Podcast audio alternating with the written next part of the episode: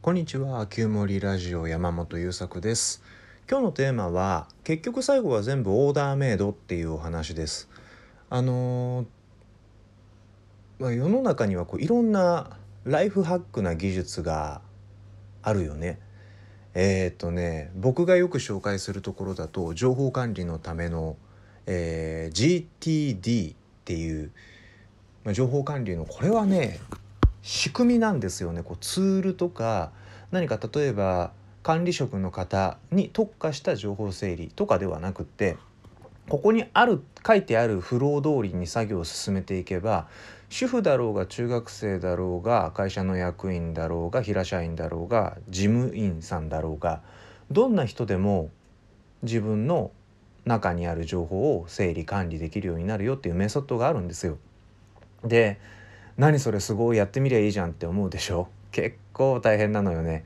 まず頭の中にあるものを全部書き出すっていうことをさらっとやんなさいって言われてるんだけどこれね今までこういうことやったことない人にはできないわけ。だから結局そのああとそのフローもね結構長いんですよ。書き出した後見極めて整理してでいろんなあのコンテキストっていうものを設定するっていうセクションがあってあんまりね今までやったことないことをやらされたりものすごいあ作業として比較的膨大なんですよね特に1回目が。でその特にあのその最初で言った頭の中のものを全部書き出す的なことって1回やっちゃえばあとは、えー、と前に書き出してから今までの間で思いついたことだったりやらなきゃいけなくなったことを書き出せば済むんだけどなんせ1回目が膨大だったりそもそもなんかこうカオスなところから書き出していかなきゃいけなかったりするのでまああの大変なわけですよ。でしかもそれを1回やったら終わりではなくて運用していかないと暮らしの管理っていうのはできないわけで。っていうねその画期的なメソッドとか、えーとても自分の生活にフィットしてるはずのツールなんかがうまく使えないことっていっぱいあるじゃないですか。これがいいって思ってややり始めたはずなんだけど続かないとかうまくいかないとかってしょっちゅうでしょでそういうことも僕もやっぱりいっぱいありまして特にこの34年ぐらいは時間管理とか情報管理っていうことにすごくこう意識を集めて勉強してきたりトレーニングしてきたりしてるんです。であのーどこかのタイミングでねあるものをそのまま使うだけではダメだってことに気づいていくわけですよ。であるものをそのまま使えない理由はいろいろあるんだけどやっぱりまず自分の性質とか自分の得意なこと苦手なことっていうことと世の中にあるツールのバランスの関係あと例えばねエヴァーノートっていうツールを僕めちゃくちゃ使ってるんですよ。でエヴァーノートっていうツールはなんやかんやテキストがメインなわけです。あのパワポのファイルが貼り込めるとか画像が貼り込めるとか手書きであのなんていうの iPad のペンとか使って、えーお絵描きもできるみたいなことを歌ってるんだけどいやいやあのパワポファイル貼り付けても中身が閲覧できるわけでなしお絵描きができるからといってその他の iPad とかのノートアプリぐらい自由度が高いわけではなし。なので結局エヴァーノートってテキストがメインになってくる情報整理ツールになるんですけどそれって文章を読むのが苦手な人には向いてないでしょ。なんか物事を絵的に整理する人だともっと違う使い方があるとかもしかしたらもっと違うツールの方が便利とかっていうのはあるかもしれないじゃない？そうやって、えー自分の、まあ、得意なこと苦手なこと僕はよく性質って一括りに言っちゃうけれど自分の性質に合ったツールを選ぶとか合ったメソッドを選ぶっていうことも大事なんだけどバッチバチに自分の性質にドンピシャなツールとかってないわけよメソッドもね。だからいろんなメソッドとかツールを見聞きしていろいろ試してみてその中であこれいけるとかこれ自分に無理っていうところをカスタマイズしながら自分にフィットしたものを作っていくしかないなっていうことに気づくわけです。で結局今僕はあの絵的に物事を理解するのはあんまり得意じゃないっぽいのね僕。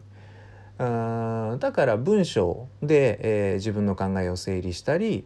チェックリストを作ったりっていうことをメインにやってるわけです。だからねブログとかで紹介している僕の情報整理のやり方は文章を読むの苦手な人には向いてないはずなんですよ。で逆に文章読むが苦手ぐらいの人ってデジタルでテキストをずらーって並べていくよりは、えー、物理的に付箋になんかこう単語でメモを作っていってそれをああやってこうやってってこっちへ持ってったりあっちへ持ってったりってする方が絵的に理解しやすいとかあっていうのあるかもしれないじゃないですか、まあ、それも文章使っちゃ文章というか言葉を使ってるけどそうやってねあのこの人の言ってることってすごい納得ができるしこの通りにできたら確かにものすごくすっきりすると思う。だけどこのままでは使えないから俺が使えるようにするにはどうしたらいいだろう。私が使えるようにするにはどういうところを変えたらいいんだろう。っていうことをいろいろ工夫してみるっていうことなんですよね。なので最終的に世の中にあるツールを使っていたとしてもそのツールとの使い付き合い方は自分とそのツールの付き合い方になるはず。なんです。あのじゃないと全部のそこにあるツールの全部の機能を使うためにツールを使うっていうなんか意味のわからないことになってくるじゃない。だからあらゆるメソッドだったりあらゆるツールとの付き合い方はつどつど私とそのツールやそのメソッドとのオーダーメイドな関係になっていくんだよっていうことなんですよね。でこのことを分かっているとなんかね新しいツールとか新しいメソッドとかまああの成功法則とかあでもいいしその世の中にいろんな情報が溢れているけど情報とかねあのツールメソッド溢れてるけどそれらに期待しすぎないで済むわけよなんかこうあの先生がすごいとかっていうのもあるよねでもその先生とあなたはとか僕は違う人間だからその先生の言った通りにやればうまくいくかもしれないけれどその先生の言った通りにやれば幸せかどうかってわからないじゃない。だから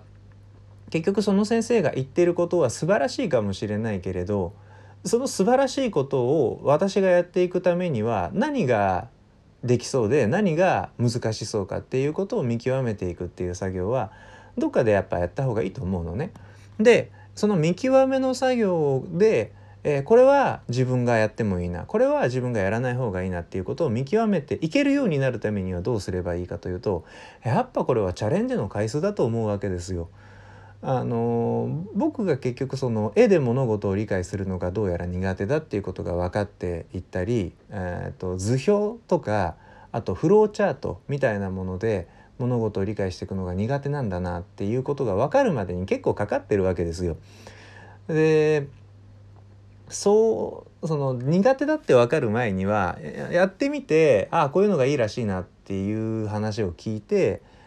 えー、でトライしてみるんだけどなかなか形にならないなじゃあどうしたらいいんだろうなって勉強してみるとか。あで勉強してみてで今僕の場合はねマーケティングレポート書くっていう仕事も一時期よくやらせてもらってたんで実際に仕事レベルで実践してみて、えー、できる人にチェックしてもらうみたいなこともやってたんやっていてそこまでやってあこれ僕苦手ですっていうことがやっと分かったわけ。でえーと、いくつか最初いくつかは多分ねそれぐらいやり込まないとできるかできないかって判断しづらいと思うんですよね。でもそうやって取り組ん長い時間とかコストをかけて取り組んだことって振り返ればあれは得意だったあれは苦手だったって判断ができるわけでその判断をもとにこれからやっていくものに当てはめて考えてみる